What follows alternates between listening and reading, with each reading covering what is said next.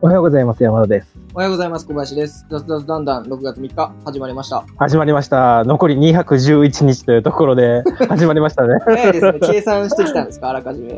そうですね。なんかどっかの記事で見たのをそのまま使った感じですね。211日ってすごい中途半端ですね。残り200日とかって紹介してもらってもよかったかなと。ああ、そうですね。で200日だったらまた紹介しますね。お、絶対忘れてる気がするな。覚えてるかな？あと11、あと11日だからね。大体そういうの限って通り過ぎるんですよね。気づそうですねあ、そういえば、つって。なんかそういえば198日になってるみたいなはい。この前ラジオ聞いてて、うんなんだっけな？JWAVE かな。なんかの、何の番組か全然わかんないんだけど、はい。今日今日が一万生まれてから1万日目の誕生日です。ありがとうございます。みたいなああのラジオの DJ の人が言ってて、はえすげえなと思って。これよう数えてたしようその放送のタイミングがねその1万日になったなと思って思わずなんか拍手,、拍手してしまいましたね。車の中で。手放しで喜んで危ないことになるところでしたね。いやー1素晴万日って何歳なんですか？うん365で割るとまあ大体30歳以下。30弱30弱ですね20何78とかですねああ、若いですね。うん若いです確かに若いですねラジオパーソナリティの方。そうなんですよね、ん確かに。なんでそう、なんでそれを取り上げたのかわかんないけど、でも俺もちょっとなんか、ちゃんとカウントしていこうと思って、そうですね。人人生に対してね。だから残り、こう2000 2020年は残り211日。いや、あの、残りをカウントするのは虚しくなるんで、やめた方がいいんじゃないかなって思います。あじゃあ、逆に言うと、あれですかね、今年始まって155日目ってことですね。そうですね。そういうことですねカウントを増やしていった方がなんか楽しいかもしれないです確かにねなんか待ち遠しい何かに関しては、あの、カウントダウンの方がいいですけど、例えば、あ東京オリンピック再開まで何日とかは、まあ楽しいのかもしれないですけどー、あー、300。残りの人生何日とかちょっと違うんじゃないかな。いや、わかんないしね、残りの人生。平均寿命から考えると うんああ、平均寿命から。ああー、なるほどね。うんまあでもでそう、そんだけ睡あるわ眠時間を削ったら実質何日だみたいな感じにしていくと、すごい悲しい感じになってきますね。なんか睡眠時間を削る理論よくあるよね。なんか睡眠時間を削ってより多く働くんだとか、時間を作り出すには睡眠時間を削るしかないみたいな。あれちょっと寂しくなりますよね。寝てる時間が、寝てる時間が結構幸せな時間だと思うんですよね。何も考えずうに。ん。夢見ごってね。だからそれを削るのはなんかもったいない気がするし、パフォーマンス落ちますからね。そうですね。寝る時間を削ると。ゆとりがなくなりますからね。そうなんですうよ。ん。なんか俺昨日あの夜あそういえば今日のテーマについてなんか考えないとと思ってほなんか寝れなくなっちゃって夜中 僕が無茶ぶりしたからや。いやいや今日の目覚めの時間はなんとね1時45分です 早い。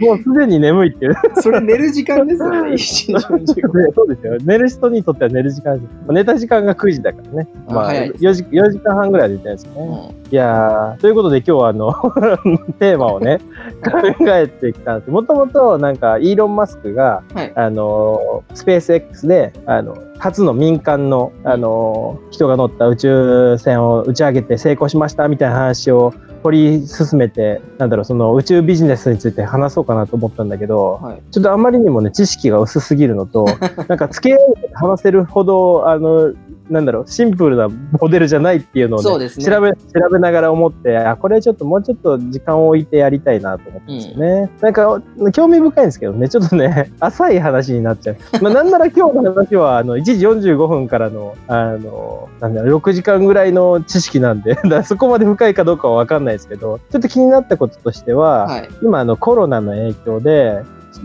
あのいろんな業界が危機に瀕してるじゃないですか、まあ、飲食とか。うん。でその中で結構顕著に出てるんじゃないかなと思ってるのがあの旅行業観光業がうん。結構やばいんじゃないかなと思ってて、そうです特になんかあの海外から来るインバウンドの観光客がほぼゼロじゃないですか今なんて。ね。で外国人いるとしても日本在住の外国人っていうところなので、これひょっとしたらなんかホテルとか、まああのまあ、航空会社とかアメリカの航空会社もなんかすごい軒並みやばいことになってるけど、うんタイのタイ航空も破綻したんですよね。ああ、そうなんですね。うん、見てたら、これやばいなと思って、ひょっとしたら全部潰れるんじゃないかと思って調べ始めたわけですよ。はいなので今日テーマとしては、まあ、インバウンドが死んでしまった旅行業界に先はあるのかっていうのを ちょっと深掘りしてみようかなと思って深掘りしてたんですけど、ね。ちょっと暗そうな感じでしますけど。えそう暗そうな感じでなんか調べ始めたんですけど調べていく中で結構あの大きくあの、まあ、ファクトとしてあるのが旅行のなんか消費額が、うん。今あの日本国内で日本国内っていうか日本日本か日本の旅行消費額が27.9兆円あるんですよね。うん。全部で。まあ、結構でかいんですよね。で、その中でインバウンドがすごい盛り上がってるから、半分ぐらいインバウンドなのかなと思ってたら、インバウンドの割合って結構少なくて、4.8兆円なんですよね。で割合にすると17%ちょっとっていうところなので、全然なんかインバウンドのインパクトは、まあ、とはいえ20%弱あるんで、大きいは大きい。大きくは大きいんですけど、これがなくなったからって言って、全部が全部軒並み潰れるかっていうとそうでもなさそうだなっていうのがうん。見てて思ったんですよね。で、何が多いかっていうと、やっぱ日本のあの国内の宿泊が多くて、はい。やっぱりあの17兆円っていう大きい市場になってるんですよね。60%強が国内の宿泊。まあなんか国内でそんななんか宿泊してるイメージないけど、とはいえでもなんか結構出張も、多分出張も含めてですよね。出張も含めうんて、やっぱり、あの、ホテルとかの空室率もなんか減ってきてるし、うんで伸びているは、伸びてはいる市場なんですよね。だから、なんかそこまでなんか、あの、危機感を持つ必要はないかなとは思ってたんですけど、まあ、4月とかだけで見ると、全体的に、あの、売り上げが前年比で7割から8割減の会社、会社というか、ホテルとかうん。が大半なんですよね。うです。でそそれは結構やっぱインパクトでかいなと思ってじじゃあどうすんのみたいな、うん。これインバウンド言うたらもうなんか国が開いてもすぐ入ってくるわけじゃないじゃないですか。だから移動国外に対する移動とかも多分減るはずだからまあそうです。多分3月、4月の下がってるところはもう国内の旅行もなくなってる分がそうなんですよね。そうなんですよ。ところね。そうなんですよ。で国内の旅行が戻ってきてもインバウンド戻ってくるのは多分1年から1年半先だっていうふううん。にどっかいろいろ記事で言われてるんで、まあそうなんだろうなと思いつつじゃあそのインバウンドが、まあ、以前ほど戻ってこないですよ。戻ってくるまで国内のあの事業者はどうすればいいんだろうみたいなところを調べてる中でやっぱなんかちょっとあの気になったところで言うと星野リゾートはい。星野リゾートさんがかなり、あのその辺、明確にこういう風にしますよっていうのを提示していて、で、なんか遡って記事とかを見てみたんですよね。星野、星野リゾートの星野代表、星野さんが、あの話してる記事とか見てると、2016年ぐらいからずっと言ってるんですよ。なんか、インバウンドに頼るのは、あの、危険だっていうのをずっと言い続けてるんですよね。16、17年ぐらいの記事からずっと言い続けてて、で、今ここに来て、読みも当たってるし、うんで、じゃあ、その読んできたからこそ、多分、計画してたものはあると思うんですよね。インバウンドに頼らない。そうですよね。どうしていくかみたいなところで、彼が提唱しているのが、今こそやるべきマイクロツーリズムっていうところで、うんでマイクロツーリズムって何かっていうと、今までって、あの、今までっていうのは、まあ、ここ十数年、うん2000年代入ってぐらいからは、ずっとなんか旅行っていうのが、あの、まあ、ちょっと遠いところに行って、そこの地域のものを楽しむっていうのが大半だったみたいなんですけど、うん。遡って、それこそ2000 1960年代とか戻ってみると、実は、あの、それってほとんど、あの、割合としては少なくて、うん大半が地元の人が、なんか、その、非日常を味わうために行くっていうのが、旅行、その国内旅行の、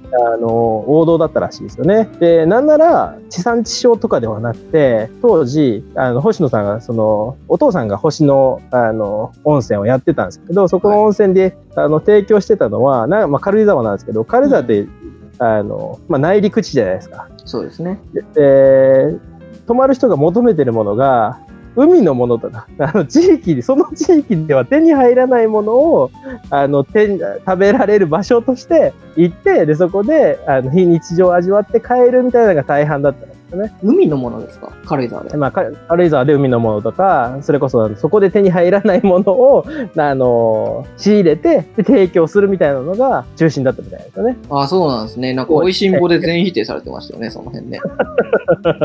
まあまあまあまあ、あの、美味しんぼが1980年代だから、その、それを振り返って、そんなやり方終わってるよねって多分あ言ってた言ってた、言ってたね。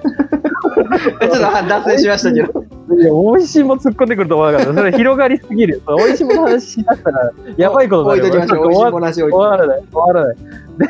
で、で、で何か今、今、星野さんが提唱するマイクロツーリズムは、やっぱりあのコロナ禍で、いいくら収まったとはいえ、長距離の移動はやっぱりみんなしやりたくないっていうのう。で、30分から1時間程度で車とかで行ける場所にあの観光しに行ってでそこであのアクティビティなりそこで提供できるものを最大限あの高めていってで満足してもらってそれのリピートをどんどん増やしていって国内のあのこの17去年の17兆円か。うん。17兆円っていうところをより上げていこうっていうふうに提唱してるんですよね。それがなんかマイクロツーリズム。ってで、他の記事で言ってたのが、まあ、ママイクロツーリズムはこの17兆円のところじゃないんじゃないですか？日帰りとかも含んでる気がする。あ、そうですね。でただ、日帰り、日帰りってめちゃめちゃちっちゃいですよね。あの、市場としては。まあ、市場としては小さいですけどうん、そこはなんか多分増やせないと思うんですよね。日帰り旅行の。多分今もう日帰りで、なんか、待ってよ、記事ちょっと見ようか。マイクロツーリズムは僕のイメージとしては完全に日帰りとかなイメージだったんですけど、認識違いってことですかね。星野さんが言ってるマイクロツーリズムは、宿泊込みですねあ。宿泊込みなんですね。まあ宿おー まあ多分、宿泊込みで言わないと、こう あの、星野さんって、あの、宿泊施設まあを提供してるから。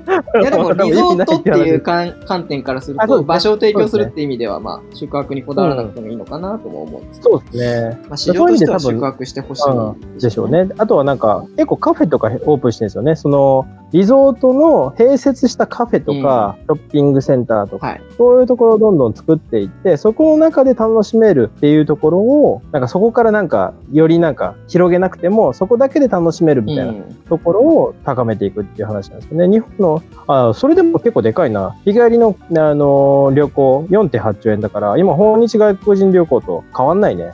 まあそうなんですよね。なんか、うん。家族連れとかだとよく行くと思うんですよ。土日とかで日帰りでどっか行こうみたいなのって。うん、うん、そうですね。結構あるんじゃないかなって、個人的には。マイクロツーリズムはそっちの方がいいんじゃないかなっていうのはちなみに、感じます。日帰りってお金結構落ちるのかな？どの辺で落ちるんだろうね。え、じゃあ例えば、あの、関東に住んでる人がディズニーランドに行ったら結構使えますよね。ああ、なるほどね。エンターテインメント施設ね。今完全にああの山を想像してた。か、ああ、山じゃなくて多分そういうことだと思います。あとはアスレチック施設に行ったりとはいはいはいかはい、何か体験できる場所。うんやっぱアクティビティなんですよね。アクティビティじゃないと市場としてはそうですね。山とか、まあ、渓流釣りとかそういうのもまあそうなんでしょうけど、バーベキューとかも。その辺は市場としては小さいので、小さいですね。うん確かにね込みだとは思うんですけうど。んうん。うんで、で、そのなんかマイクロツーリズムを提唱する中ですごい推してるのが国立公園。ああ、国立公園ね。国立公園が今国の、あのー運営でやってるんだけど、まあ、うん国立だからそうなんだけど、そうですよね。結構規制が多くて、あんまり何もできないんですよね。行って中で楽しむっていうのがほとんどできない。レジャーとしては、あのーあんま成り立ってないんですよね。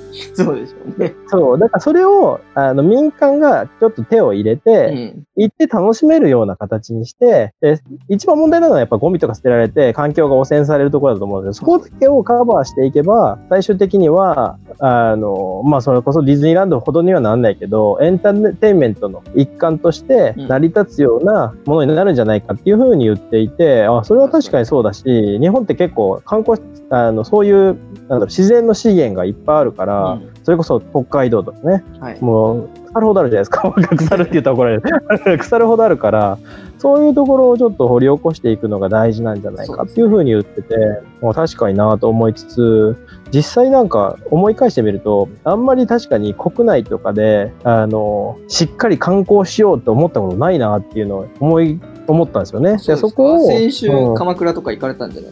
いや、観光というよりはどっちかっていうと、よ用事ですね。はい。なんかあの、家族写真を撮るって、写真館に行って写真を撮るっていう、ああまあ、それも言うたらアクティビティだけど、そのあんまり横地がなきそういうゃ、のはいかないんですね、山田さんは。自分とかだったら、あの、住んでるところから、あの、はい立川の国立公園にフラッと行ったりとかは、まあ、なくはないんですけど。あそれね、昔はやってたんだけど、子供生まれてからあんまり行かなくなったんだよね。確かにね。まあ、そうかなんか、億劫というか、億劫って言うとダメだけど、なんか、あの、い一個一個が大イベントになっちゃうじゃないですか。一人だとフラッと行けるけど、そう。そうでそこ、やっぱでも、あの、確かにそういうところちゃんと地域発見じゃないけど、ね、ここにずっと昔から住んでるわけじゃないから、掘り起こしていくのも確かに楽しい、楽しい要素はありそうだなっていうのをちょっと感じまあ、ましたね。確かに、ただ国立公園に行くよりかは、その大イベントにならないように、例えばお弁当を作ってとかそういうことがないよそうなんうに、その場でそういろいろ国立公園内でね、完結するようになればってことですよね。そういうことなんですよ。うん。でそこで宿泊もできたら、なんなら2日いるじゃないですか。うん。そういうことが今の段階だとできないから、一回出ないといけないですよね。うん。なんかご飯食べるにせよ、持っていかないといけないかったりとか。だからそこをしっかりと、まあその、事業者と一緒になって、民、民間の企業と一緒になってやる必要性はあると思うんですけど、やっていけば、よりなんか日本の新しい魅力発見ができて、なんならここの1年2年とかでそういうとこを掘り起こしていけば、それが魅力としてインバウンドが戻ってきた時に、より多くの外国人旅行客を呼び込むことができるんじゃないかなっていうのはちょっと思いましたね。そうですね。うん。だまあちょっとインバウンド心配してたんだけど、逆にこれをチャンスと捉えて成長させていける産業なんだなっていうのをちょっと思いました。調べていて。そうねううんん。例えばなんか今まで訪日の外国人を相手にしてたところとかっていうと、まあ抜本的に変えることできないじゃないですか。ずっと絶えずそこが、あのメインの客層としてきてたら。で、ね回のタイミングとかで、ね、いろいろ変えようと思ってたところをうん。変えれ、変えて、なんか国内と海外と両方のお客さんです集めれるようになってくると強いですよね。強くなっていくと思うんですよ。だからここで柔軟に対応できた企業が生き残るんでしょうね。うん。うん。だからまあそういう意味で、星野リゾートの星野さんの記事とか読んでたら、この人すげえ考えてるなと思って、いやー、買いたくなりましたね。星野リゾート、星野リゾートの株を買いたくなりましたね。うん。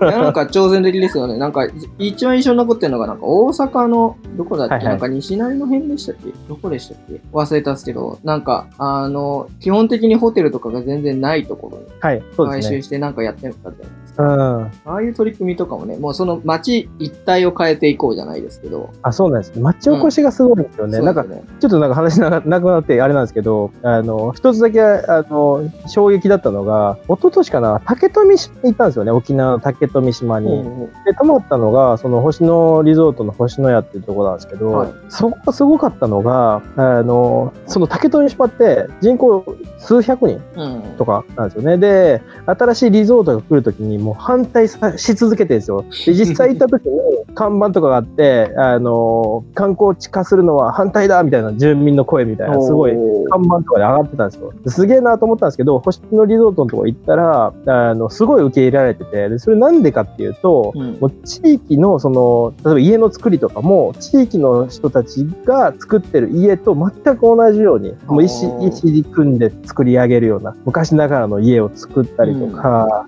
提供するものも、その地地元のものを使ってとか、で地域の人にちゃんと還元できるようにとか、そのクリーンアップとかもしっかりやったりとかっていう、その地域にしっかり根付いて、すごいなんか地域の人に愛されてたんですよね。あそれすげえうんそこがやっぱり、あの、星野リゾートのやり方の、なんか、真髄でうん。伸びてる理由なんだなっていうと、ちょっと思いましたね。株を買うしかないってですね。そうですね。そうですね。そういうことですね。結論がすごい軽い、ふわっとした感じになっちゃいや、いました。結論が雑な感じになっちゃいましたけど。えーじゃあ結論どうしますか？うんいやいや、結論はそういうことですそういうことですね。いや、でも、なんか、新しい産業をこうやって、全然、新しいっていうか、全然知らない産業とかを深掘りしてみると、意外となんか、思ってるよりも、なんか、中は複雑なんだなって。うん。まあ、宇宙業もそうだけど、ね思いましたね。ちょっとなんか、あの、調べた内容としては結構まだ上の、あの、上ぶ、上積み、上積み？上ばみ？上ばみの部分だと思うんですけど、もうちょっとなんか掘っていくと結構なんかいろんなところにビジネスチャンスありそうだなって思いましたね。いやー、全然あるでしょうね。はい。なんかピンチになってる産業はね、チャンスありそうですし。そうですね。ちょっとやっていきたいなと思いましたね。何もやねん。新規事業をね、新規事業をやっていきたいなやっってですね。そうですね。は。はいい。脱話してきた今日はこの辺で。はい、ありがとうございます。ありがとうございます。今日も楽しんでいきましょう。